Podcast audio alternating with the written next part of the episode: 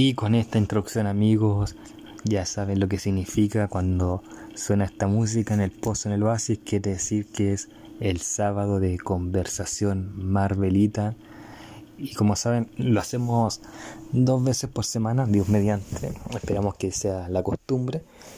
Eh, la primera vamos a hablar de un tema genérico. Recordemos que nuestro primer tema fue la previa a Falcon y Winter Soldier, que ya lleva cuatro capítulos. Eh, y alerta spoiler, eso va a ser en nuestro tema de el primer sábado que vamos a tener de Marvel de mayo, que vamos a hablar de nuestro parecer de esta serie de Falcon and the Winter Soldier, a la cual ya le quedan dos capítulos más. Y también vamos a hacer una previa de lo que va a ser, porque no nos va a alcanzar el tiempo para hacerlo en junio, de Loki, la serie, otra serie muy esperada. Así que ese va a ser nuestro primer capítulo de mayo. Y el segundo capítulo de abril, que va a ser el de un personaje en especial. Se hizo una encuesta entre Jessica Jones y Capitana Marvel y vamos a dejar en suspenso el nombre de cuál fue la superheroína ganadora para el final del programa. Pero hoy nos toca otro tema que es igual de interesante. Marvel tiene alrededor de 80 años no me acuerdo si el 2019 o el 2020 cumplieron sus 80 años, así que tienen más de 80 años. Han salido más de 2.000 personajes, algunos héroes importantes, los 70, los 60, a principios de, de, su existencia, incluso antes que fueran Marvel. De hecho hay un capítulo, si uno ve un documental que se llama Marvel 616, que hablan de uno que se llama Fuerza Bruta, algo así. Así que hay héroes olvidados, hay villanos olvidados, hay personajes que no son héroes ni villanos que también han sido olvidados. Si compran un cómic, por ejemplo, que se llama Marvels, ese periodista que está ahí, un poco olvidado también. Entonces, ¿qué pasa con estos personajes olvidados, algunos más que otros, otros que han sido deseados que se vean, eh, como en Amor, por ejemplo, otros que han sido también deseados que se vean, como Los Cuatro Fantásticos, que ya está anunciado, o Shang-Chi, que también prontamente va a aparecer los Eternals en menor medida como personajes quizás entre comillas olvidados por las personas más eh, que no han leído tanto cómics como yo, que leí uno de los Eternals que están anunciados. Pero hay otros que no, que se han rumoreado también, por ejemplo, Mephisto, eh, que fue avisado hasta por el cansancio, o rumoreado hasta por el cansancio por, en WandaVision y nunca estuvo Mephisto ni de cerca por ejemplo, aquí en Mephisto, en Namor, que ya lo había mencionado, etcétera, etcétera. Adam Warlock también hay rumoreado y que apareció en Guardianes de la Galaxia Volumen 2, pero cada vez se ve más alejado ese sueño, entre otros. Así que hoy vamos a hablar con panel, con mis amigos aquí, mi, mi personas que me ponen los pies en la tierra, y vamos a ver qué personajes que están en los cómics, ya sean olvidados o muy recordados, algunos que tenemos muchas ganas de ver, otros que quizás no tantas, deberían darse el saltito al MCU, ya sea en una serie, ya sea en una película, quizás no como protagonista y con su nombre, acompañando, quién sabe. Así que eso es lo que vamos a ver ahora. Vamos a partir saludando obviamente a los miembros acá, al staff Marvelita. Así que vamos a comenzar hoy con este programa especial que se va a llamar Del cómic a la pantalla. Bueno, hoy día amigos tenemos panel semi completo, somos dos nomás. Alejandro fue secuestrado y Alex, Alex fue suspendida de sus labores porque el día domingo no nos mencionó en series, cine y música. Y Franco lloró, yo lloré, Ale rió y todo fue confusión. No, estuvo, se creyó Matrix y tuvo ahí algunos problemas, pero ya está mejor. Así que saludamos a Ale y Ale, nos vemos, nos vamos a ver eso sí, o escuchar, mejor dicho, en dos semanas. Hoy está, estoy yo nomás y una persona que es muy franca, eh, ahí dándose un tiempecito. Está con nosotros hoy día Franco de Daily Marvel News. Así que, ¿cómo está Franco? Eh, muy bien, tú, muchas gracias por invitarme de nuevo, Rodrigo.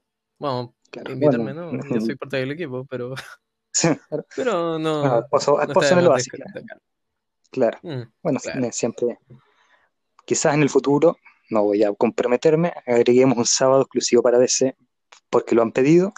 pero lo vamos a conversar acá en el equipo, aquí somos los, los tres, y también avisar que estamos buscando, porque Consuelo se fue, vamos a guardar un minuto de silencio, Franco, suficiente me aburre, jamás que vamos a buscar, estamos buscando otra integrante mujer para seguir con la paridad, puede ser una o dos, si quieren ahí nos escriben nuevamente. Franco, hoy día tenemos del cómic a la pantalla. Se han anunciado muchos personajes, que los cuales por ende van a estar excluidos, pero igual, de los que se han anunciado, ¿cuál te gustaría, cuál esperas con más ansias y por qué? Ya sea en, serie o película y que nunca ha pisado el MCU. Ya, mira. Menciona uno nomás. Estamos hablando de personajes que ya se... No, claro, sí. Em, estamos hablando sobre personajes que fueron anunciados que van a aparecer. Claro, y que nunca han estado antes en el MCU. Ya. Entonces yo me voy por Kate Bishop. Perfecto. ¿Por qué? Kate Bishop, que es la versión femenina de Hawkeye. Claro. Y la mejor Hawkeye. Eh, luego de leer todos los cómics de Hawkeye, eh, llegué a la conclusión de que Kate Bishop tiene todo lo necesario para ser uno de los personajes más queridos del MCU por su carisma, su humor, sus habilidades, que es increíblemente buena en lo que hace, y eh, la simpeó. Perfecto. Eh, Franco, que en vez de estudiar lenguaje para la PTU, ve cómics, lo cual lo apruebo. Soy el único que lo prueba. Que Feige dice que si te va mal en la PTU, Dios no lo quiera, te, tenemos que echar. Órdenes de Kevin Feige, las cuales no vamos a seguir y yo, de los anunciados que espero, estaba entre tres, entre Moon Knight, entre She-Hulk y Miss Marvel, pero por el mismo motivo que tú has señalado, me inclino por Miss Marvel, un personaje que yo creo que la gente se va a sentir muy identificado, independiente de su religión o de su estatus social, sobre todo los jóvenes del rango de edad que representa Kamala Khan, eh, o Miss Marvel también como es conocida. Entonces ahora partamos aquí. Kamala Khan es un personaje increíble. Sí. Y un personaje muy poco convencional que uno puede reírse. Por eso, bueno, es la serie que más espero. Tiene un hype muy alto. Ahora sí partamos del cómic a la pantalla, Franco, ¿te parece? Durante este mes hemos hecho acá una encuesta, pero antes también en Alexa y Ale, el team Ale, me, esbozaron un poco qué personaje a ellos les gustaría. Eh, no les pedí que me dijeran el por qué, eh, porque lo vamos a estar conversando nosotros dos. Pero Ale me dijo Silver Surfer, que apareció en Los Cuadros Fantásticos, pero no del MCU, por eso se permite, que es un personaje también bastante atractivo. Y Alexa me mencionó en, déjame buscarlo. Mientras tanto, ¿Cuáles te gustarían a ti, Franco, mientras yo busco acá? Eh, a mí, por ejemplo. Dame tres, cuatro. Dale. Eh, por decir algunos que no han sido anunciados ni que han aparecido todavía. Eh, Norman Osborn. Perfecto. ¿Perdón? No, Norman Osborn. Norman Osborn. Eh, Daredevil lo podemos considerar dentro de la categoría que no. Claro, porque eh, ese Netflix no fue, fue otro universo, no sé qué hacer. Sí, no, se ha dejado claro todavía. Claro, una muy buena serie, eso sí. No, estamos diciendo que fue mala, al contrario, fue excelente. Entonces ya, Norman Osborn, eh, Daredevil y. ¿Tienes otro más? Daredevil, mi personaje favorito, y bueno. Eh, yo creo que me inclinaría por. Eh... Uy, se me fue el nombre. Dejémoslo hasta ahí nomás. Perfecto. Mira, Alexa nos puso, me puso en verdad Mephisto. Yo creo que es el personaje con más hype por culpa de los fans, no por culpa del MCU. Me puso Mephisto, me puso Adam Warlock, que ahí como que se dejó entrever en Guardianes 2, los Nova Corps, pero no, no, lo que, no lo que vimos en la primera de Guardianes, Galactus, que pero no, la nube que vimos en ese Guardianes de la Galaxia, ni en, Guardianes, en los, en los Cuatro Fantásticos que protagonizó uno de mis amores platónicos, Jessica Alba. no por su Storm, sino que por Dark Angel, serie que tuvo que conozcas.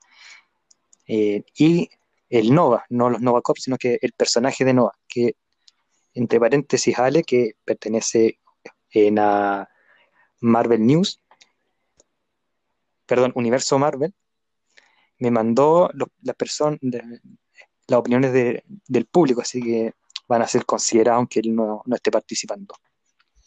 Entonces ahí están los personajes que Alexa contribuyó, Mephisto, eh, Galactus, no la nube nuevamente, los Nova Corps y Nova. Y yo voy a dar tres personajes que me gustaría ver. El Hulk Gris, que es la tercera personalidad de Bruce Banner. Pues está el Hulk Verde, está Bruce Banner y voy a añadir a este Hulk Gris, o Hulk Gris mejor dicho. Quiero añadir también a Sentry, que está muy anunciado, por eso no lo vamos a hablar todavía. Y quiero mencionar también otro personaje que no se ha anunciado, Jessica Drew, que también es conocida como Spider-Woman, que creo que está rumoreada en Sony, pero no sé si la van a incluir dentro del canon del MCU, yo creo que ese es más imposible de ver. Pero claro. en Jessica Drew, por lo menos a mí, y yo creo que soy el único, me llama más la atención y me gusta más que el Spider-Man de Peter Parker. Hoy seré colgado por lo que acabo de decir oh. y arrastrado por perros, porque creo que soy la única persona que piensa. Entonces vamos a ir con la lista que escribieron a Franco. A mí no me escribió nadie, ni mi madre, no. Pero aquí vamos a ver, vamos a... En Rod Pozo escribió Iron Man. Rod Pozo es un pelotudo. Espera, soy yo. Doc Marvel, Doc-Marvel escribió a Ale Nova, que es un personaje que es un joven y que tiene los poderes de los Nova, tiene ciertas agilidades, como rayos láser. Explícanos, ¿tú conoces un poco de Nova, Franco? Sí, sí. ¿Lo podrías explicar? Bueno, eh, Nova, el personaje de Richard Ryder, que es su nombre real, Em, claro, proveniente del planeta Sandar. Eh, bueno, ahí si yo me equivoco, no me cuelguen. No, está, está es lo que yo tengo entendido. Pero claro, el proveniente del planeta Sandar. Eh, en los cómics, luego de que Sandar fuera diezmada por Anilus, un villano proveniente de la zona negativa, él toma eh, la como, por así decirlo, los poderes de eh, la columna central del planeta. Entonces adquiere como la conciencia de todos y como el poder de todo su pueblo. Y claro, se convierte muy poderoso y es vital para la guerra contra Anilus. Un evento increíble de los cómics. Perfecto. Entonces ahí tenemos un personaje que ha sido pedido por el público también, porque aparece nuevamente y va a aparecer quizá en, o en la lista. Si no mencionamos a todos es porque los que, los que le escribieron a Ale, a mí o a ti, Franco, no es por mala voluntad, sino que es porque, como se van a repetir, no es necesario andar diciendo 50 veces en Nova. Claro. Otro que mencionó, que, le escribió, es alguien que se llama P3, P3-F, que puso que todos los personajes antagonistas y secundarios de los cuatro fantásticos, claro, ya ahí entraría en la definición porque como se han anunciado los cuatro fantásticos, no sabemos quién va a ser su antagonista. Eh, podría ser el hombre topo, este hombre que se esconde bajo tierra y que roba ciertos objetos, que el titiritero, que que espero que aparezca, que controla, que hace diseño y controla cierto a las personalidades y las mentes de las personas a las cuales eh, creó Guarcillo, no sé cómo se dirá. Y otro villano, bueno, estoy tratando de omitir al Doctor Doom, porque todos conocemos al Doctor Doom. Eh, no me recuerdo otro, otro antagonista. Y secundario, eh, no se me ocurre secundario. ¿Se te ocurre a ti? Alicia, Alicia Summers, la, novia de, Ben que es ciega y, cree que todo el mundo es bueno, podría ser un buen elemento. ¿Se te ocurre a ti, Franco? Otro secundario de, mm, de los Cuatro Fantásticos podría ser la novia de Johnny Storm, la antorcha humana. ¿Cuál de eh, todas? Que se llama, que es, bueno, la inhumana, Crystal. Crystal, perfecto. eh, No han escrito de los inhumanos. Vamos a hablar un poco que hubo una serie de los inhumanos que fue un fiasco. No sé si la viste. no, no la quise ver. No la veas. Vamos, voy a, voy a hablar después porque no la tienen que ver. O sea, si la quieren ver, obviamente, pero yo no la recomiendo. Cristian, muy bien. ¿Qué es un inhumano? Cuéntanos un poco, ya que estamos acá hablando de los inhumanos, ¿qué son los inhumanos y cuál es el poder de Crystal específicamente? A ver, sinceramente, yo de Crystal no sé nada más allá fuera de eso de que fue la novia de Johnny Stone. No me he interiorizado mucho en ellos. Yo sí, pero entonces hablan de- inhumanos. Claro, un breve resumen de los inhumanos es que es una raza directamente que eh, mediante una niebla, la conocida niebla terrígena, eh, despierta un, el gen inhumano en las personas que tienen contacto con esa niebla. Así adquirió los poderes Kamala Khan y así adquirió los poderes un montón de otros inhumanos. Perfecto. Así es. En- si ustedes vieron la última temporada buena de Shield, o la penúltima, que es la segunda, recuerden que por lo menos en mi opinión personal, la temporada 3, 4, 5 y 6 son una basura, así de frentón. O sea, no, no- hay cositas que rescatar y cosas así, pero raya para la suma son malas. Y además que la dirige Josh Whedon, que en mi tiempo franco te voy a decir que era un dios, hoy es un o Dios, o chiste fome, clásicos míos, acostúmbrense. es el hombre más funado, yo creo que de la farándula internacional. Y bueno, los inhumanos, como dijo Franco, son personas que están en esta niebla de terrígenes y, y que generalmente viven en la luna. Ahí donde vivimos nosotros cuatro, somos, pero siendo humanos. Y como dices tú, si son entre comillas dignos, eh, siguen el, pa- pasan a ser inhumanos o si no, eh, mueren o son desintegrados. Y los poderes de Cristal son más o menos controlar el clima y cositas así. Tampoco me he interesado mucho más allá de la, de la serie. Esta misma persona que, o a- amigo o amiga, P3, P3-F, escribió Beta Billy Ray, que de hecho eh, es un personaje que ha sido pecado que no lo hayamos mencionado. Beta, Beta Billy Ray es como una persona amorfa, mitad humano, mitad androide, mitad cara de caballo, en que es el real portador del Stormbreaker que ustedes vieron en Infinity War. Eh, no sé qué más podríamos agregar. ¿Se te ocurre algo a ti, Franco, sobre Beta Billy Ray? Eh, sí, eh, hace poco leí un cómic, una nueva miniserie que salió sobre Beta Bill Ray. Y bueno, ahí explican un poco más o menos los orígenes, pero así muy a grandes rasgos, y por qué es tan importante para él el Stormbreaker. Y bueno, el Stormbreaker fue bendecido por Odín para Beta Bill Ray, que se mostró digno ante él. Entonces, ¿qué le otorgaba a Beta Bill Ray la bendición de Odín? La capacidad de transformarse en su forma natural, humana, por así decirlo. Y mm, bueno, en los cómics ahora último hubo un enfrentamiento entre Thor y Beta Bill Ray y Thor terminó destruyendo el Stormbreaker y hay una historia muy muy profunda detrás de todo eso. Perfecto. Entonces es un personaje que es muy interesante. Si ustedes ven algún cómic de los 70, sobre todo cuando introducen a Vita Billy Ray, eh, también van a quedar muy entretenidos porque es muy, muy choro el personaje. Eh, tiene un poco la manía de Thor, no, no lo que hemos visto en el MCU de Thor gracioso, sino que el- el- la parte psicológica dañada de Thor de ser tan responsable en ciertas cosas y cuidar a Asgard ocurre con Beta Billy Ray, con los sobrevivientes del planeta, que no recuerdo en este minuto el nombre, no, no sé si tú lo recuerdas, Franco. No me acuerdo.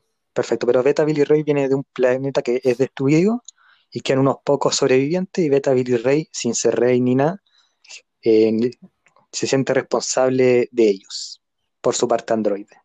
Es un poco lo que vimos en Endgame al final que ocurre con la Valkyria de Tessa Thompson, para que tengan ahí como un símil. En acá también nos ponen los X-Men, que claro, está rumoreado, pero yo creo que no hay mucho más que decir.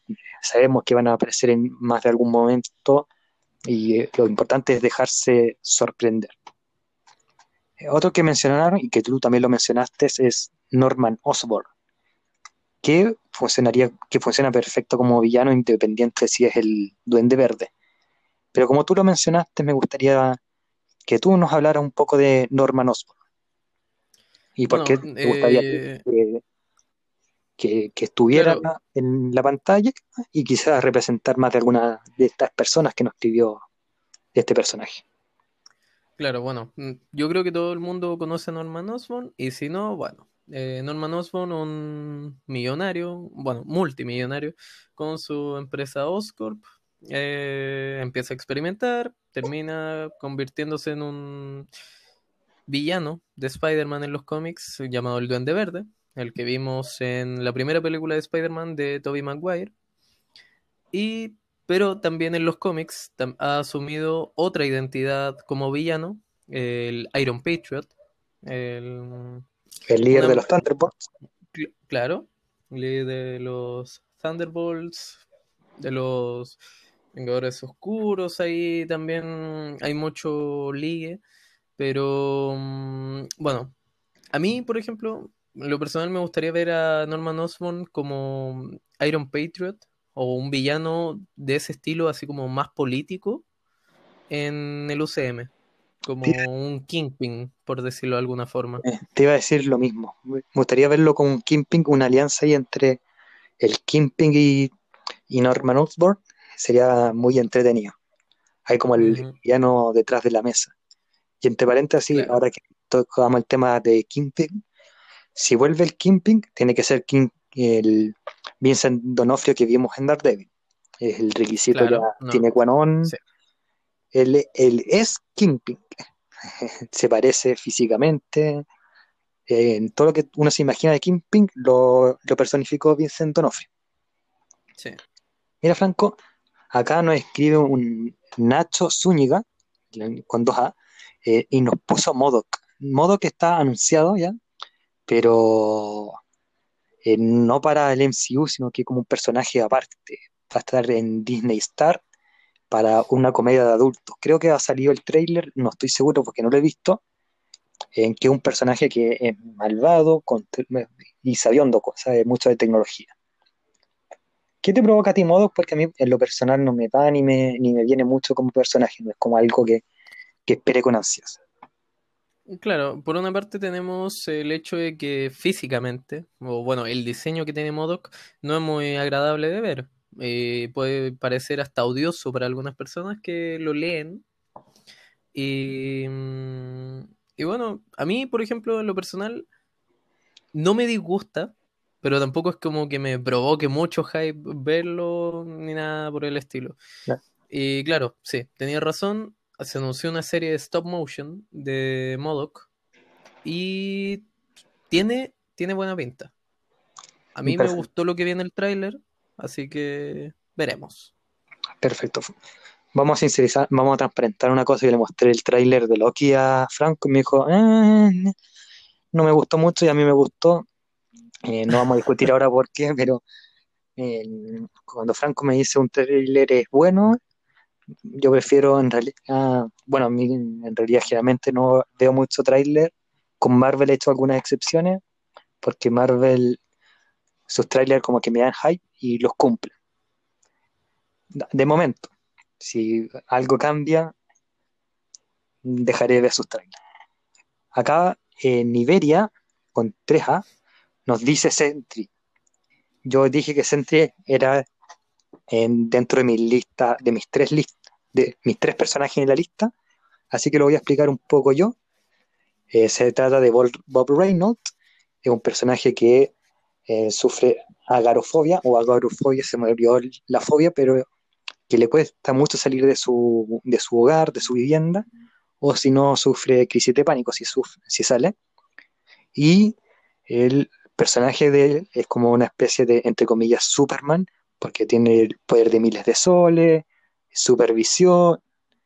Supervisión no me refiero a que supervise a alguien, sino que alta visión, eh, mucha fuerza y como dije, poder de millones de soles, puede volar por el espacio exterior, etc. Y aparece mucho en los cómics de Hulk peleando contra, valga la redundancia, Hulk y uno de los que lo puso entre las cuerdas en uno de mis cómics favoritos que es en World War Hulk. Eh, no sé si tú quieres añadir algo de Sentry. Eh, Sentry tiene una de las viñetas más brutales en un, que se haya visto en un cómic. Y ver eso en el MCU, a pesar de que es difícil, pero ahora con, bueno, The Falcon and the Winter Soldier, yo creo que es posible. Hemos visto cuatro capítulos y, sin dar spoiler, el de ayer, que es el cuarto, termina con una escena que yo dije, en lo personal, ¿es esto PG? ¿Que lo habrá revisado en Disney?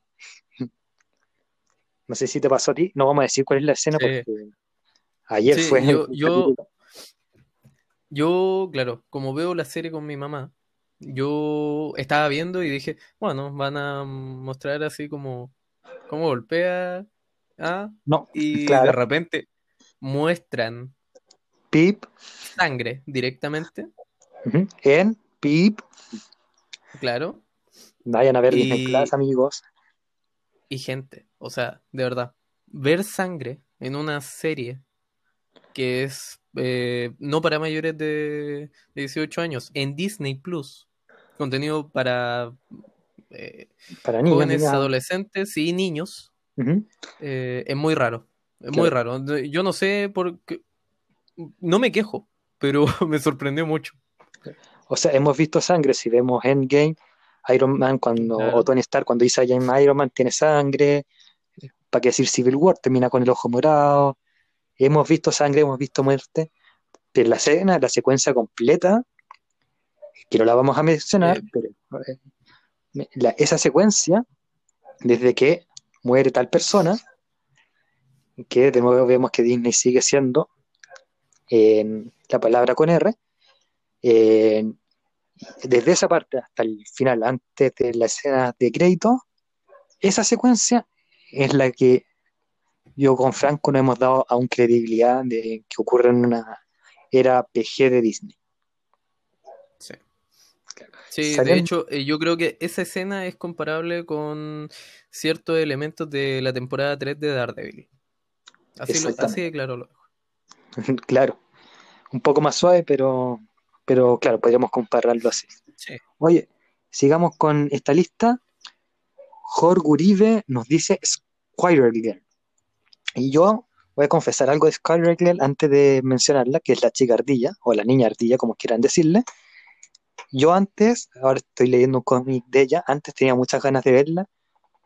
Ahora que estoy leyendo el cómic, que llevo tres números de ocho, como que quiero terminar de leerlo porque me aburrió bastante. Me aburrió bastante, pero lo quiero terminar de ver para ver si, me, si, hay una vuelta y me sorprende.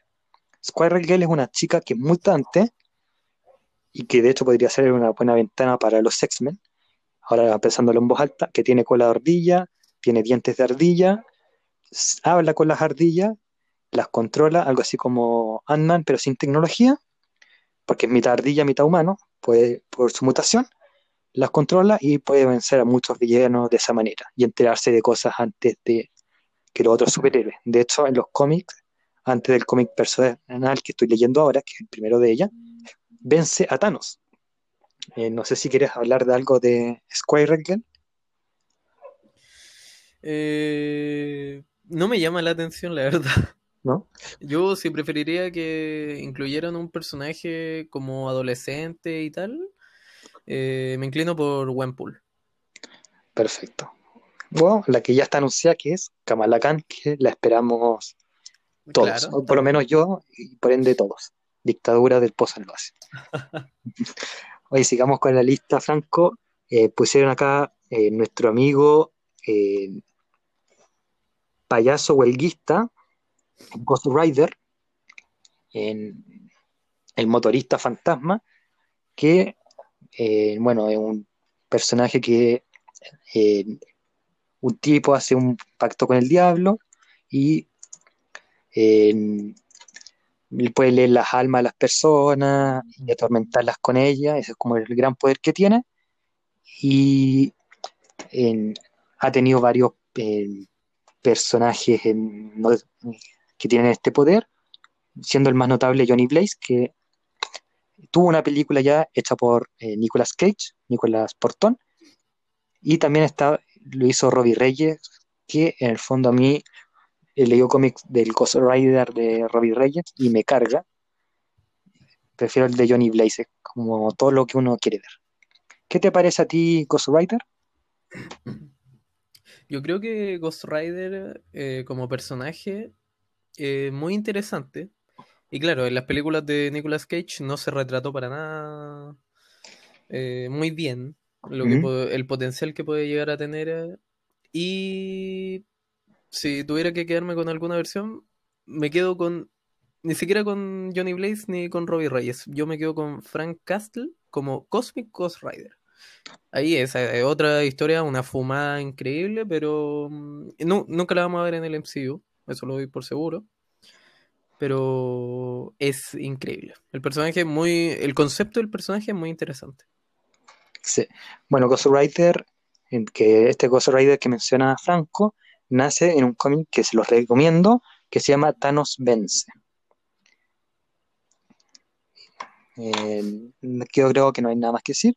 Mira, vamos a irnos a Dark Magician 08, que escribió un personaje que es interesante, que es Wonderman, el hombre maravilla, que es eh, la persona o el personaje que en los cómics se le roba un poco la identidad y la personalidad para crear a Visión. Y una de las parejas también de en Wanda. Más información de Mr. Wonderful no tengo. No sé si tú, Franco, tienes. Ah, se llama Simon, es la otra cosa que sé. Claro, sí, pero no, la verdad no, no conozco mucho del personaje más allá de lo que dijiste tú, así que estamos igual. Perfecto. Aquí también es la misma persona, Dark Magician, puso eh, los inhumanos y la familia Atilan, la familia que fue algo ya más o menos que dijimos, está eh, Black Bolt, que es el rey de los inhumanos, que, o Rayo Negro también, eh, que en el fondo tira unos rayos negros, muy original eso, y si emite un sonido, puede eh, provocar mucho daño, y cuando decimos mucho daño, mucho, mucho, mucho daño, y es muy peligroso cuando se enoja y cuando quiere tener relaciones íntimas con su esposa. No, es, no voy a explicar más, pero yo creo que ya se entendió el chiste negro. También está Medusa, que es una persona, su habilidad es que su pelo eh, lo puede hacer crecer y con ese pelo atacar a las personas.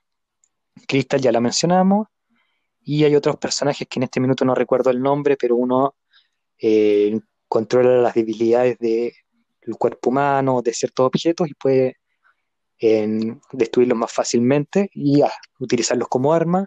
Y hay otro que es como una especie de minotauro. Básicamente es eso. Y el villano de ahí es Maximilius, que es un inhumano, pero nunca pudo pasar la terregenesis porque no le daba el potencial yo creo que más allá no hay que eh, mencionar eso. Eh, también acá, claro, Min Charming dice el Hulk rojo, que básicamente es un Hulk malvado de color en amarillo, no, es, rojo obviamente, y generalmente lo tiene el, sargento Ross, si no me equivoco, ¿no, Franco? Eh, sí, efectivamente. Pero, ¿nos puede explicar un poco de, el Hulk rojo y yo voy a hablar después muy sucintamente del Hulk gris, que era el que quería que, apareciera. O que aparezca. Eh, bueno, eh, no conozco mucho del personaje de Hulk, de Hulk rojo, pero lo que sí puedo decir es que el coronel Ross en uno de sus tantos intentos por convertirse en algo más eh, terminó convirtiéndose en el Hulk rojo. No. Claro, es el Hulk verde de color rojo y malo. Claro. eso podemos decir. Y voy a aplicar ahora el Hulk gris, porque por lo menos acá en la lista que metió Vale, nadie puso el Hulk gris. El Hulk gris es la fusión entre, fusión entre comillas, porque no es fusión, entre Bruce Banner y el Hulk verde. Es muy fuerte, pero en una pelea el Hulk verde le ganaría. Y es muy inteligente, pero menos inteligente que Bruce Banner. En, alguien, no dudo que alguien sea más inteligente que Bruce Banner.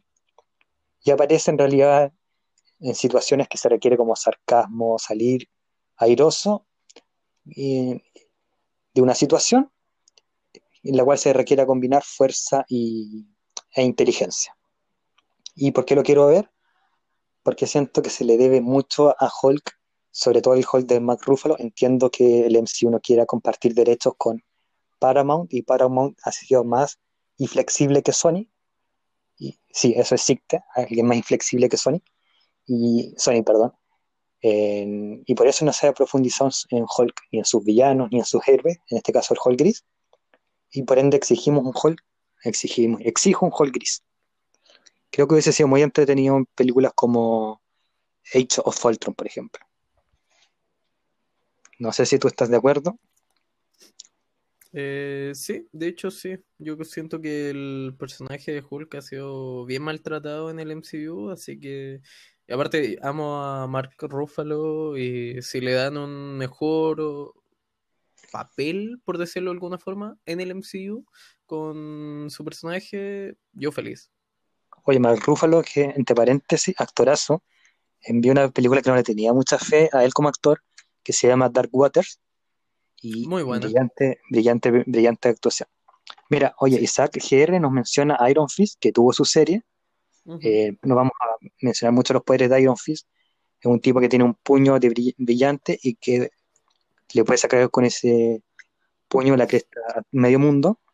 Eh, si quieren saber más de Iron Fist y de, Punisher, hay, yo grabé hace tiempo una reseña de ambos personajes para no andar hablando de tantos personajes. Eh, espero que esté el Punisher con el actor del Punisher. Iron Fist, espero que cambien al protagonista. Nada es personal, creo que lo hizo bien en lo personal, pero eh, siento que es como como que lo siento va. No sé si te pasa lo mismo. No sé si viste Iron Fist. Eh, sí, vi todas las series de Marvel Netflix y mm, el lector lo hizo bien para lo que los escritores querían hacer de la serie.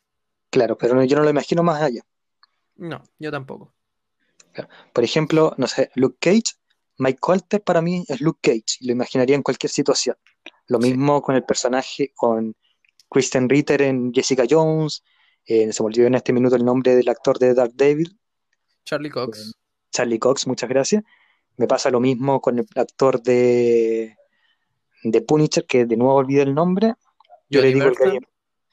Perfecto, yo digo el Gary Medel de verdad, porque hay un parecido ahí, hay un parecido, nadie me lo puede negar.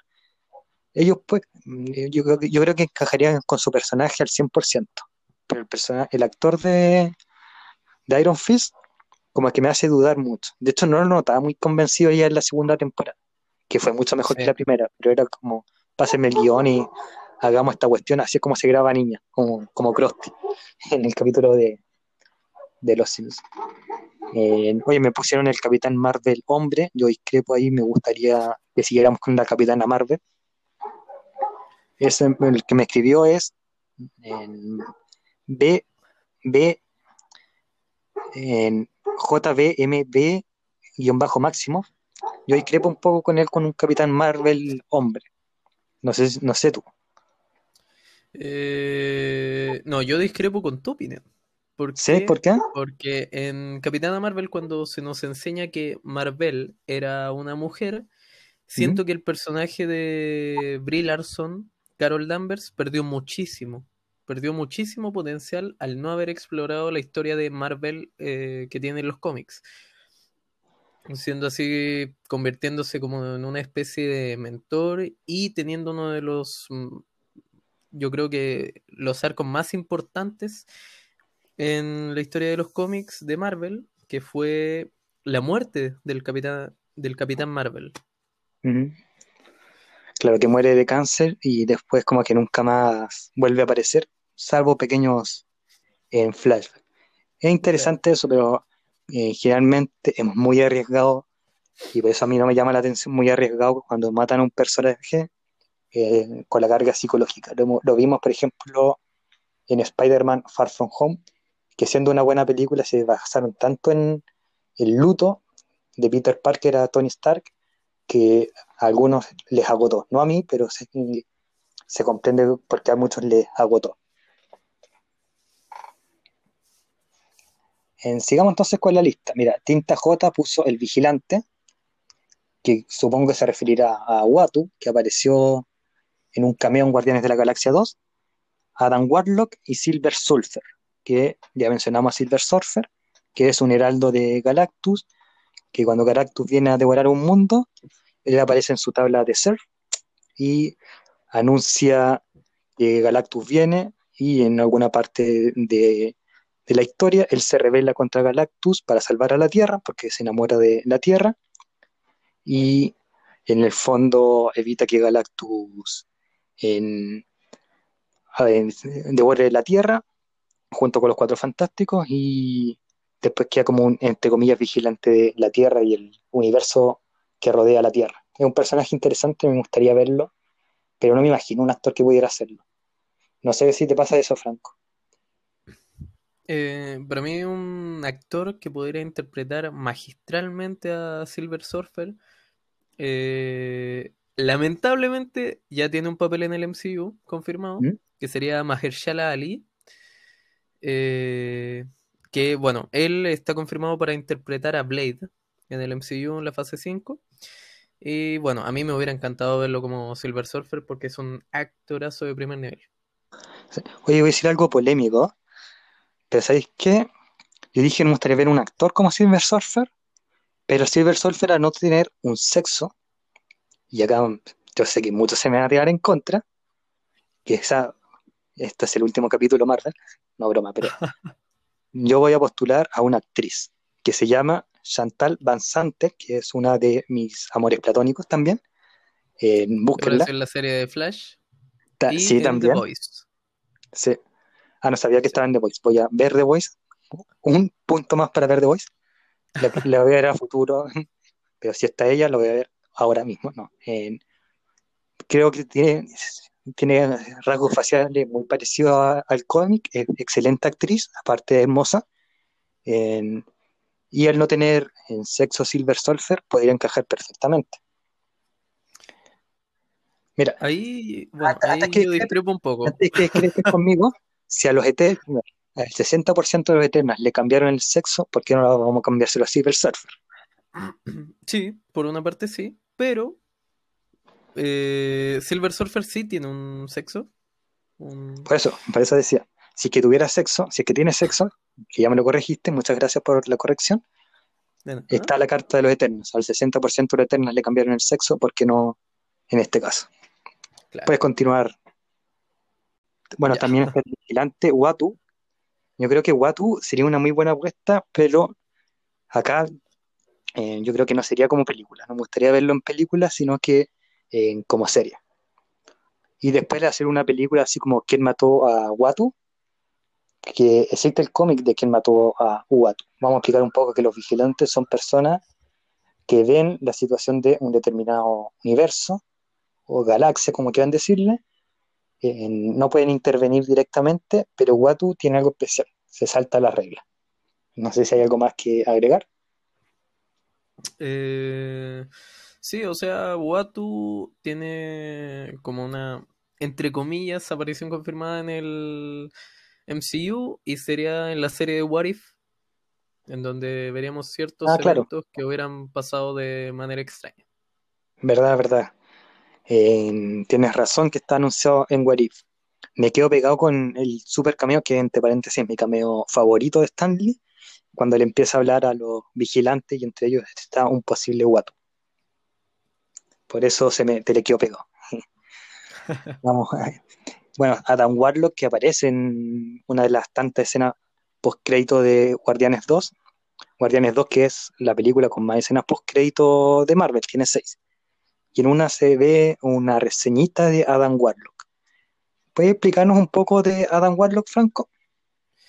Es algo. Adam Warlock nace como. Nace, al igual que se muestra en la película, de una crisálida. Tal como si fuera una mariposa. Y claro, el propósito de Adam Warlock es ser un ser perfecto. Y bueno, en los cómics, en una de las tantas historias que tiene este personaje, Adam Warlock logró. Fue uno de los principales eh, desafiantes ante el poder de Thanos con el guantelete del infinito y él mismo logró controlarlo. Eh, también tiene su alma gemela, pero maligna, que sería como su hermano gemelo maligno. Y bueno, también tiene una historia que se llama La Guerra del Infinito en los cómics. Y poco más que agregar. No recuerdo mucho. Sí, voy a agregar algo más. En los cómics modernos, Adam Warlock es amigo y enemigo de el personaje de Chris Pratt, Star-Lord o Peter Quill, porque tuvo un, un romance con Gamora, se separan, pero aún así a Adam, Warlock le gusta un poquito Gamora, porque donde fuego hubo, cenizas quedan, y de repente como que intenta eh, ser un poquito cizañero, pero a la vez es Peter Quill es su mejor amigo, así que no es tan cizañero, se arrepiente cosas así. Podría funcionar bastante en todo caso, y dicho sea de paso, en una futura entrega de los Guardianes de la Galaxia, sea volumen 3, volumen 4, lo que sea, porque eh, Guardianes tiene una cualidad muy buena que resultó en la primera de Ant-Man y a medias en la segunda de Ant-Man, que es Ant-Man and the Wasp, pero resulta muy magnífico en Guardianes de la Galaxia que mezclar acción, en suspenso, drama y comedia en esos cuatro elementos en una película.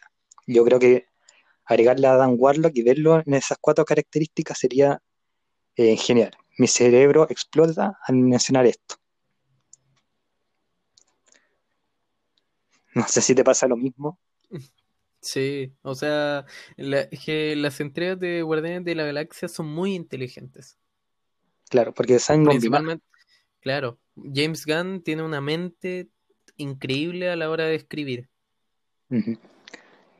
Y no para disfrazarse, claro que ya sabemos que eso le jugó en contra, pero para escribir y dirigir es un genio. Y a sí.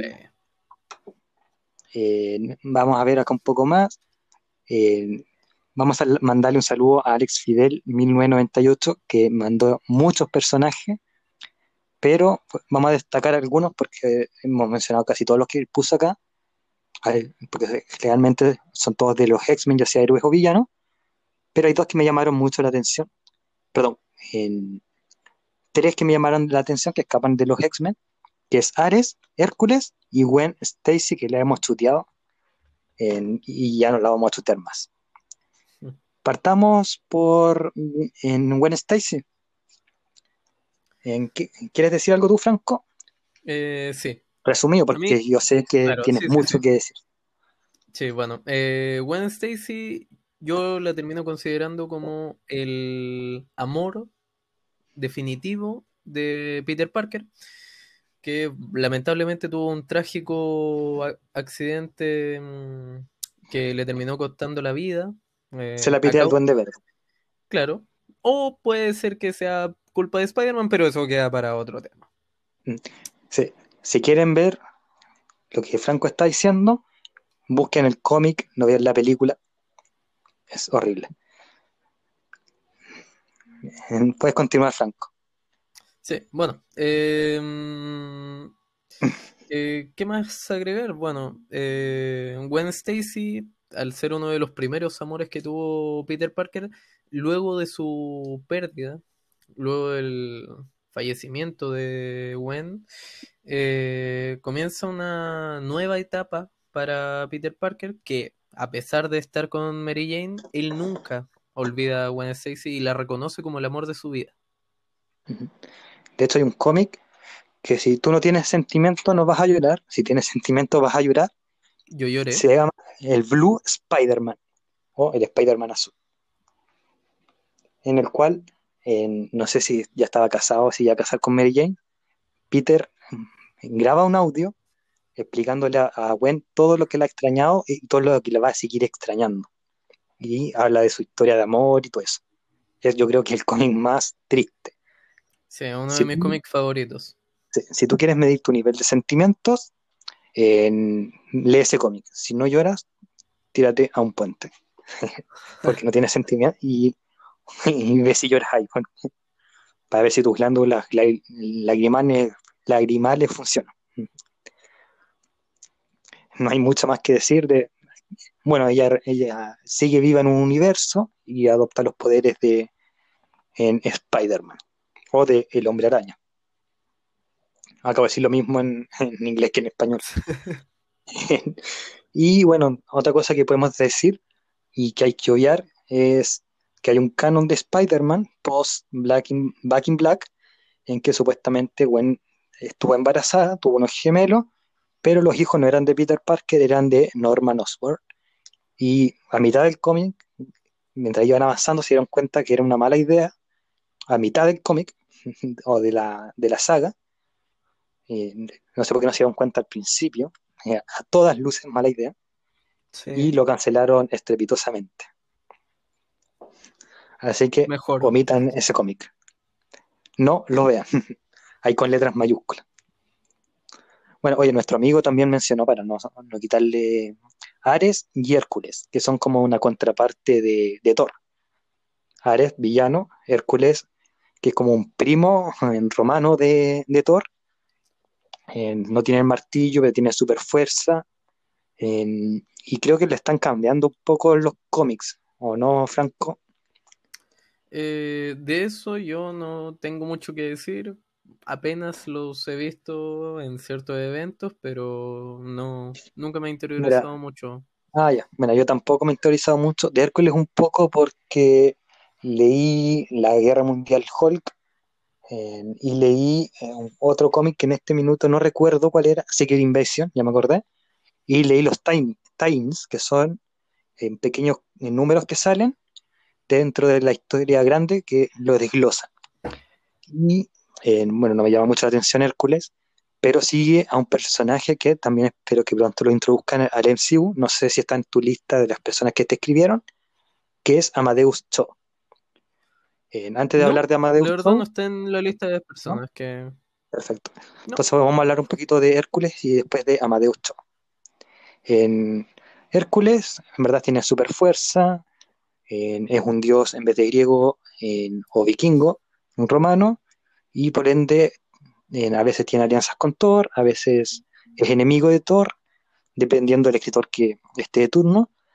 En, hoy en día los cómics de, Hércules de principios de, los 2000 y de la época de los 90 estaría muy funado porque era un tipo jote que le gustaba mucho salir con chicas y se acostaba con mujer que estuviera en su camino, por ende sí sería funado.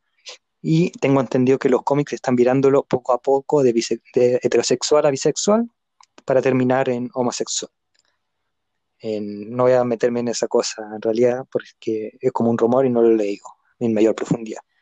Amadeus Cho es un niño genio a sus 10, 12 años, eh, puede razonar con Hulk mm, independiente de cualquiera de sus tres personalidades,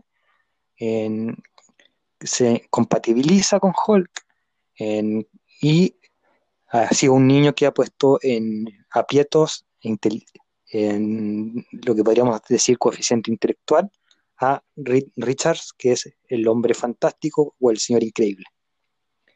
Tampoco nada mm, que mencionar, la mamá de Amadeus Cho aparece en Age of Ultron, eso sí, también podríamos mencionar eso. como no estaba en tu lista, eh, lo adelantamos acá a Amadeus Cho, por si alguien pregunta, oye, ¿ya Amadeus Cho? Ya está mencionado acá en el minuto cincuenta y tanto.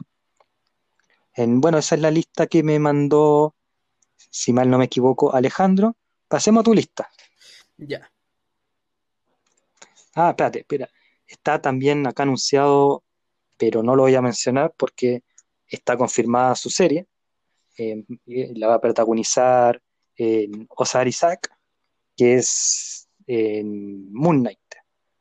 Así que muy rápidamente, Moon Knight está anunciado, es un personaje, no vamos a hablar de él porque cuando tengamos su fechecita, vamos a hacer la previa como lo hemos hecho en, actualmente, pero Moon Knight tiene tres personalidades y combate el crimen con la personalidad principal, que es este dios de la luna, eh, o diosa, mejor dicho odiosa no me refiero a que es pesada, sino que es una, entidad. Pasemos a, tu lista, Franco. Gracias, Ale, por traspasarnos la, la lista. Claro. Bueno, yo primero lo que tengo que decir sobre esta lista es que no es tan larga, pero tiene algunas cositas interesantes que se pueden comentar rápidamente. Ahora, bueno, decir que no es tan larga no es por el hecho de que no te hayan escrito tanto, sino que hay muchos que se han repetido, entonces, claro generalmente la gente quiere ver mucho a Sentry, a los Nova, a algún tipo de Hulk, a los X-Men, que se entiende. A los Ghost Rider, a los Ghost Rider, claro. Y a uno que no hemos mencionado, a Gwen Stacy, y a uno que no hemos mencionado, vamos a ver si está en tu lista, y o si no lo vamos a mencionar, porque yo creo que se debería mencionar. Acá, bueno, eh, Doctor Doom. Esperable que saliera. Salió, lo habíamos dicho que había estado como en los villanos los cuatro fantásticos y lo quisimos omitir como más al final, pero yo creo que quitarle la aguja, perdón, el podo a la jeringa, como se dice en buen Chile, no, ya no da para más, así que metamos, hablemos del Doctor Doom. Explícanos un poco del personaje. A ver, eh, un supervillano, un digamos que es como una especie de dictador de Latveria, un, un país ficticio de, de los cómics de Marvel. Y bueno, él es como, por así decirlo, el archienemigo de los Cuatro Fantásticos. Pero también se ha enfrentado a los Vengadores, a los X-Men, a, a todos al mismo tiempo, porque así de bueno es a Black Panther también. Claro. Mire, y bueno, hay un... Ah, dale, sí, sí. Ah, no sé, es que yo iba a decir, eh, hay un meme de los Simpsons que es muy conocido, en que aparece Willy, el, el conserje, el jardinero del colegio, con el, el Skinner, hace tiempo que no veo los Simpsons, así se habría algunos nombres, y Willy dice, los norteamericanos odian a los escoceses, eh, los americanos también, los africanos, no sé, pues, me estoy inventando. Y los escoceses también odiaron a los escoceses. Y después Skinner le dice, oh, parece que los escoceses, todos odian a los escoceses. Y Willy se enoja y dice, ¿qué dijiste? Eh, lo mismo con el Doctor Doom. Todos odian al Doctor Doom, el Doctor Doom odia al Doctor Doom. es eso lo que acaba de decir en Franco. Básicamente. Y bueno, entre, Claro, entre todas las habilidades que tiene el Doctor Doom, es que tiene una mente brillante, equiparable con la de Rick Richards, siendo así uno de los más inteligentes del mundo. También tiene, puede absorber y proyectar energía. Em, tiene una armadura que puede tirar láseres, tiene mucha fuerza. Em, y claro, al ser tan inteligente, ocupa todo eso para, su propio beneficio y el beneficio de Latveria. Eh, entonces, dejémoslo que es un hechicero en ciertas ocasiones, líder político y un científico. Oye, al principio te acuerdas que dijimos una alianza malvada entre Norman Osborn y Kingpin, que sería genial como para ver una película así de ellos como villanos principales. Claro. Así como dupla. ¿Te imaginas una tripleta de villanos en el MCU entre Norman Osborn, Kirby, perdón, el Kingpin y agregarle al Doctor Doom. Sí, algo muy parecido a lo que pasó en Old Man Logan. Claro, no la he leído muy, o sea, la leí, pero la que entregó Salvat, que era como un poquito más resumida. Pero eh, me imagino así como un 6 siniestro 5.0. Claro. Y como soñar no cuesta nada. Vayamos a otra persona de tu lista. Oye, ¿quién dijo eso? Para saludarlo Ah, también. sí, eh, se me había olvidado. Mati Salinas. Mati Salinas, un saludo seguidor, también. a Mati. sí. Ujú. Bueno, por otra parte, tenemos a Juaco, que menciona a Elsa Bloodstone. Y este me sorprendió bastante. A mí también porque nunca lo he escuchado. Bueno, He escuchado El Zapato, pero bueno eh, Elsa que Bloodstone, acá va a estar solo. Claro, Elsa Bloodstone, eh, bueno, ella es como una casa vampiros, por decirlo de alguna forma. Es como muy similar a Blade. Eh, y bueno, eh, joven cazadora de monstruos. eh, no sé qué más decir. Porque ese es como el resumen más simple que, que podemos tener. Perfecto. No tiene ningún parecido a Buffy. Sí, No sé si la conoce. Perfecto. Buffy Forever, aunque el director sea un pelmazo. No podemos culpar al pelmazo a un director por una obra maestra. ¿En algún personaje más que te hayan dado? Eh, Miles Morales. Perfecto. Oye, acá también estuvo Miles Morales, me lo salté sin querer. ¿Quién te recomendó a Miles Morales? Para saludarlo también. XX-001-XX. No me sé Perfecto, su nombre, pero Por- Pero eh, cuando él escuche va a estar, él o ella, escuche, Sí. va a estar feliz de que tú hayas podido darle al clavo con tantas X. Eh, bueno, Miles Morales, que es la versión, acá, mm, para ayudarte un poco, la versión afro o latino-afroamericana, no sé cómo se dirá, de Spider-Man. Eh, voy a hablar muy sucintamente para estudiar los poderes. En Miles Morales es un joven como Franco, en- como algunos más que están entrando a la universidad, tienen un poquito de esta pequeña, entre comillas, crisis de que estudiar, estoy en un colegio superdotado. Ahí está la diferencia con Franco. Con respeto, no broma. Franco muy inteligente en, en cosas de Marvel y de DC. No lo conozco más allá en realidad. Eh, y bueno, al igual que todos los personajes derivados de Spider-Man que son héroes, un gran poder conlleva una gran responsabilidad, adquiere estos poderes y pasa a ser, valga la redundancia, tener un gran poder y una gran responsabilidad. Vamos a hablar también, aprovechando de Spider-Woman, de Drew, Jessica Drew, que yo la mencioné, pero hablemos extendido de, de Miles Morales. El tiempo es tuyo. bueno, Miles Morales eh, se presenta en esta línea alterna al universo 616, que es el universo principal de los cómics de Marvel, que se llama Ultimate. Bueno, en, lo, en el Marvel Ultimate, en, el, en ese universo, Miles Morales eh, es mordido por una araña, al igual que lo fue Peter Parker, y en ese caso, Peter Parker sí existía. Y bueno, eh, luego de haber sido asesinado, eh, Miles empieza a tener así como una especie de... eh, ¿cómo decirlo? Como presión Eh, mental, presión... Claro, un sentido de responsabilidad por llenar esos zapatos. Y por hacer el bien, claro, después de obtener esos poderes. Y bueno, la diferencia que lo hace tan distinto a, a Peter Parker es que los poderes de Miles van más allá de, mm, de simplemente tirar telarañas y tener mucha agilidad. No. Eh, Miles tiene la capacidad de volverse invisible, generar electricidad por sus manos, lo que se le conoce como la picadura de la araña, si no me equivoco. Y bueno, él tiene un estilo único.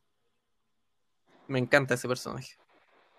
Perfecto. Y bueno, a mí también, y también lo espero ver pronto. Además que hubo un- hay algunos que dicen que en Spider-Man Homecoming eh, se lanza el easter egg, el easter egg o huevo de Pascua de, Miles Morales porque aparece un personaje con el nombre de, del tío, así que, y se rumorea que va a estar en la en tercera de Spider-Man, que es No Way Home, si no me equivoco el nombre. Sí. Perfecto, hay un 7 para mí. y voy a aclarar dos cosas que dijo Franco de Miles Morales. Una es que, bueno, Peter Parker sería como el símil de el tío Ben para Miles Morales. Y lo otro es que Miles Morales no ocupa las zapatillas de Peter Parker, ocupa el traje de látex. Lo último fue un chiste fome. Típicos míos, pero chiste al fin y al cabo. y ahora voy a hablar un poco de Jessica Drew, a no ser que esté mencionada en tu lista. No, no, no lo está. De hecho, ahí está. Terminamos con los personajes, después yo agrego uno más, por si acaso. Perfecto. Eh, a no ser que, espero que sea el mismo que yo estoy pensando. Eh, bueno, Jessica Drew o Spider-Woman, pueden leer un cómic que creo que es nuevo, eh, que se llama Spider-Woman Orillas, de Orígenes. Jessica Drew básicamente es la versión femenina de Spider-Man, por eso Spider-Woman. ella nace con sus poderes, en algunas versiones, en otras no, pero es más que nada un experimento que hicieron sus padres, especialmente su papá, en el cómic que yo leí, porque su papá era miembro de Hydra, en Hydra, y básicamente este experimento nace, sale mal, la mamá está embarazada y quien absorbe el poder no es la madre, sino que el feto que es Jessica Drew. Los poderes de Jessica Drew son muy similares a los de Spider-Man en el sentido que puede trepar muro, creo, no recuerdo muy bien si tiene sentido arácnido, y también tiene la picadura de la araña como Miles Morales y puede arrojar veneno en algunas versiones. ¿Y por qué lo espero? Porque eh, yo creo que cuando Marvel hizo este personaje, Marvel siempre fue en pionero. Fue el primero en tener un personaje negro en sus portadas y como protagonista. Estoy hablando de Black Panther. Y en Spider-Woman lo hizo, pero a media. Pero creo que eh, si hubieran dado una película principal a una mujer antes de Capitana Marvel, me hubiera gustado ver la representación de Spider-Woman, que tengo entendido que tiene actriz confirmada para Sony. No, no pero Sony no pertenece al MCU. No, ah, creo que está peleado entre dos. Tiene película confirmada y una directora. Perfecto. Creo que está el debate entre dos entre dos personajes. Eh, una es en Olivia Wilde, que es otra de mis amores platónicos femeninos. La directora. ¿En serio? Sí. se perdieron una gran actriz ahí porque si ustedes ven en Doctor House y ven quién estresa, ahí les digo todo, actiraza. Y está en mi harem personal. Lo del harem lo saqué de Alexa Wolf, en el último capítulo de Cine, Serie y Música y saludo a los amigos de, de Cine, Serie y Música, entre paréntesis. Y bueno, la actriz que se rumorea es Daisy Ridley, que estuvo en, que fue rey en Star Wars. Entonces, Franco, ¿cuál era el personaje que tú querías mencionar? Eh, bueno, después de haberlo conocido, eh, claro, yo estuve leyendo mucho. No, no, no, no, no, no. Ojalá. Obviamente no, obviamente no en persona, no existen. Claro, pero. Pero yo creo que uno de los personajes que más me gustaría ver en. Bueno, ahora que está la duda si Deadpool 3 va a ser del MCU o no, ahí veremos. Yo creo que la inclusión de un personaje como Gwenpool, que es una chica que mm, fanática de los cómics, y de un día a otro termina atrapada en uno y tiene una personalidad, un carisma que junto con Deadpool sería una dupla imparable en el cine. Perfecto. Oye, sí, sería entretenido. No conozco a Gwenpool, pero sería entretenido. Además que todos sabemos que Deadpool y Spider-Man están sacando números de ellos en conjunto, así que no sería un disparate ver un buen Spider, Spider-Man, Deadpool, buen Deadpool. Gwenpool, perdón. Pues bueno, en la introducción dije 80 años, más de 2.000 personajes, hay millones de personajes que nos gustaría ver. Y hay uno que se nos está quedando en la palestra que se ha mencionado mucho, que se ha querido ver. Según algunos, se anunció en Endgame, estos típicos rumores. Así que vamos a mencionar dos personajes en realidad. Pero quiero partir con este, que ya creo que todos están adivinando. Una escena en que eh, Natasha Romanoff, Black Widow, está reunida con algunos superhéroes. Yokoye dice, hay muchos tsunamis en Wakanda. Y todo el mundo dijo, Namor. Franco, ¿quién es Namor? Namor, el primer mutante. El hombre pez o el... Príncipe de... El príncipe de Atlantis. Perfecto. Y me di que estabas perdido, así que te di el paso igual. Sí, no, es que iba, a decir una talla sobre su Storm y su relación con Amor, pero ¿para qué vamos a dejar ah, mal parado a, a Ray Richards? No. Claro. Perfecto. Entonces, háblanos un poco de Namor. Bueno, Namor como el eh, monarca legítimo de Atlantis, él eh, a ver, en palabras resumidas, vendría siendo lo que es Aquaman hoy en día en el cine. Pero Namor nació antes, partió antes. Y bueno, Namor es un personaje que eh, no es héroe, no es villano, no es nada, no está ni ahí con nada. él protege es a su un tipo que, claro, él protege a su gente y esa protección a su gente lo hace aliarse con un héroe, va a ser un héroe. Si lo lleva a aliarse con un villano, ay, ay, ay, para los héroes. y se ha rumorado, y eh, no sé si tuviste una serie que es un spin-off de Buffy, que se llama Ángel. Estoy buscando acá cómo se llama el protagonista, así que estoy haciendo tiempo. Eh, porque se ha rumoreado que este personaje, este actor, mejor dicho, sería perfecto para Namor y yo coincido que es, hago un redoble de tambores. Gracias por el redoble de tambores. Se llama David Boreans. Ahí lo pueden buscar en Google. Se parece mucho al, al personaje. Oye, otro que se nos ha olvidado mencionar y que yo creo que desde que empezó WandaVision, desde el día 1, ha aparecido como trending topic, ha aparecido como invasión Alexa Wolf, que hoy no está con nosotros, sueña con este personaje, así como que duerme con, soñando con este personaje, que empieza con M y termina con Efisto. Lo hablamos en, nuestra primera conversación Marvelita, así que vayan para allá. Pero si quieren, Franco les va a hacer una reseña muy breve de quién es Mephisto. Mephisto, el amo de las tinieblas, el señor del inframundo en palabras simples. Mm, tiene una relevancia muy importante en los cómics a la hora de tener historias polémicas con Spider-Man, como lo sería One More Day. Eh, y también tiene una gran relevancia a la hora de traer a los hijos de Wanda a la vida de nuevo.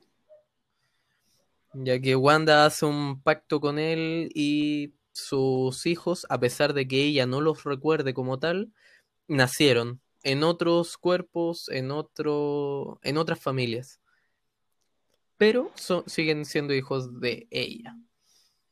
Claro, y ahí se presenta un dilema moral que va a ser muy rico ver. En Franco, ya nos estamos quedando sin tiempo, por ende, y obviamente decir, poniendo el parche antes de la haría, no podemos mencionar a todos los personajes, ya sean villanos, secundarios, héroes, porque es imposible. 80 años de Marvel, 80 años de alegría, en más de 2.000 personajes. Vean el capítulo 4 del documental Marvel 616, van a entender lo que yo digo. Eh, no podemos mencionar todo, mencionamos lo que ustedes nos escribieron y los que nosotros también queríamos ver muy sucintamente por cosas de tiempo. Franco, ¿dónde te podemos encontrar? Bueno, ustedes me pueden encontrar en arroba daily.multiversenews y estoy estrenando una nueva sección, así que espero todo su apoyo. Y claro, obviamente no dejamos ninguna noticia de lado, vayan a verlo. Eh, contáctenme, yo no tengo ningún problema en resolver todas sus dudas por inbox. Eso. Perfecto. Ale, ¿dónde te podemos encontrar? Ah, no, Ale no está. Pero Franco, ¿dónde podemos encontrar a Ale en Instagram? A Ale lo pueden encontrar como universo-marvel-club. Perfecto. Y recuerden que Alexa no tiene un Instagram, no tiene Facebook ni nada por el estilo, pero ella tiene su pyme, que es auspiciada por el Pozo en el Oasis, que es Patas de Lana, y a veces también está con nuestros amigos, aunque ellos no nos desconocen, nosotros siempre los saludamos, les mandamos chip pops, no los reciben, los envían de vuelta, pero igual los vamos a saludar porque a veces Alexa está con ellos, que son nuestros amigos de cine, series y música, que yo creo que es uno de los mejores podcasts de, de Chile. En el primer sábado de mayo vamos a hablar de post, lo que fue nuestro comentario de Falcon and the Winter Soldier, y como no nos va a alcanzar el calendario para hablar de esta, de esta serie que se va a venir en junio, vamos a hacer también la previa de Loki. Así, ¿Es cierto, Franco? Sí. Sí. Franco no sabía, se entró hoy junto con ustedes. no, sí, les, les, había, avisado a los chicos antes. Eh, pero nos vamos a ver nosotros, o escuchar, mejor dicho, que esto no se ve, en dos semanas más, porque nosotros hicimos una encuesta de un personaje femenino del cual ustedes querían que habláramos, dimos dos opciones. Una fue la Capitana Marvel o Brie Larson, y la otra fue eh, Jessica Jones o que fue, tuvo dos números con este otra personalidad, que es Jewel o Joya.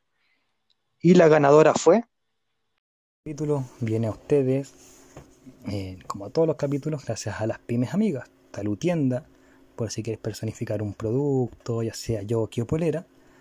También si quieres personificar para un bordado.cruz o bordar derechamente cruz, tienes aquí a nuestros amigos de eh, Bordados Matices. Pata de Lana también siempre nos está acompañando eh, con accesorios para tejer, bordar crochet, tanto en lanas como en accesorios.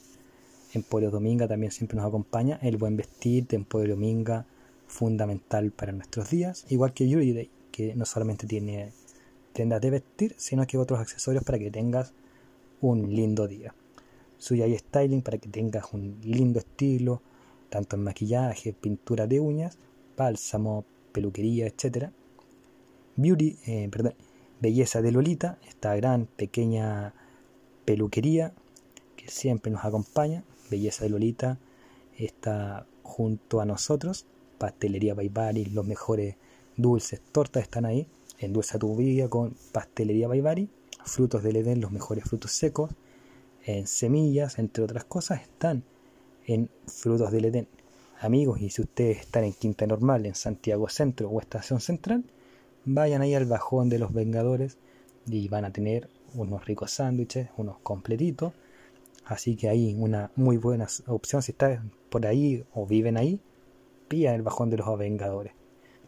Eh, también, como siempre, Trade Games, los mejores Funko Pop y accesorios coleccionables son de Trade Games. Y Team Gráfica, los mejores cómics, manga. En cómic eh, tenemos Marvel, DC, eh, Star Wars, etcétera. Están ahí en Team Gráfica, así que acérquense donde el tío Tim y pidan con toda la confianza del mundo. Y con esto nos despedimos. Muchas gracias por sintonizar nuevamente el pozo en el oasis.